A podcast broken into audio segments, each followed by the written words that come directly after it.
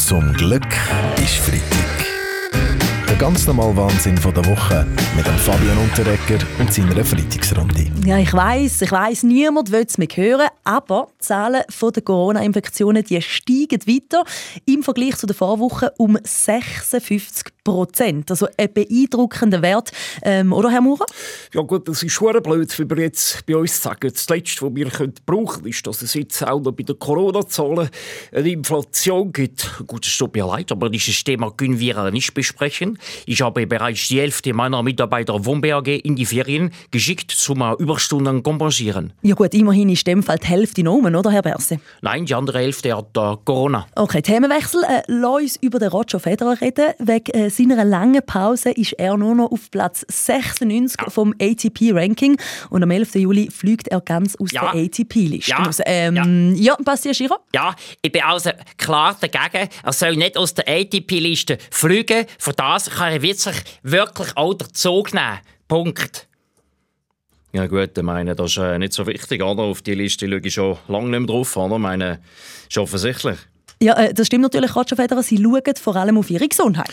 Äh, nein, ich schaue auf äh, die Forbes-Liste der Sportler, die am meisten verdienen, oder? Und dort bin ich immer noch in den Top 10. Aber auch äh, Ihnen als Sportministerin muss das wehtun, dass der Roger Federer bald nicht mehr in der Weltrangliste ist, oder, ja. Frau Bundesrätin am Ja gut, also mir kommt das ganz komisch vor, gell? Das ist ja fast, wie wenn der liebe Gott würde aus der Kille austreten.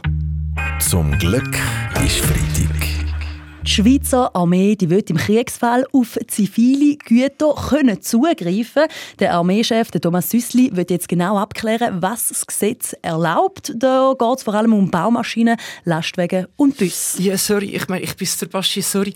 Ja, das finde ich nicht gut, dass sie einfach Busse ziehen. Ja, also bei meinem Tourbus bräuchte ich schon ein bisschen Vorlaufzeit, oder, bevor ich dort jemanden von der Behörden kann reinlassen kann. Verstehst du? Also, welche zivilen Güter kann man der Armee äh, abtreten? Dort eigentlich, Herr Ja, ja, von mir aus könnte man sofort alle SUVs einziehen und dem Militär zur Verfügung stellen. Und zwar als Panzer. Oh, Blödsinn, Giro. Sollen doch die Linken mal zuerst ihre Wollenpullis abgeben für die Armee? Die eignet sich gut zum Kanonenrohr putzen, oder? Richtig, Christoph. Und ihre Piercings und ihre Gendersternchen, die kann man dann als Abzeichen an die Uniform heften. Ja, danke, Andreas Klauner. Äh, hat sonst noch jemand etwas zum Abgeben? Zum Beispiel Sie, Herr Salzgeber? Ja, du meine Güte, ich habe noch viel von meinen Outfits abzugeben.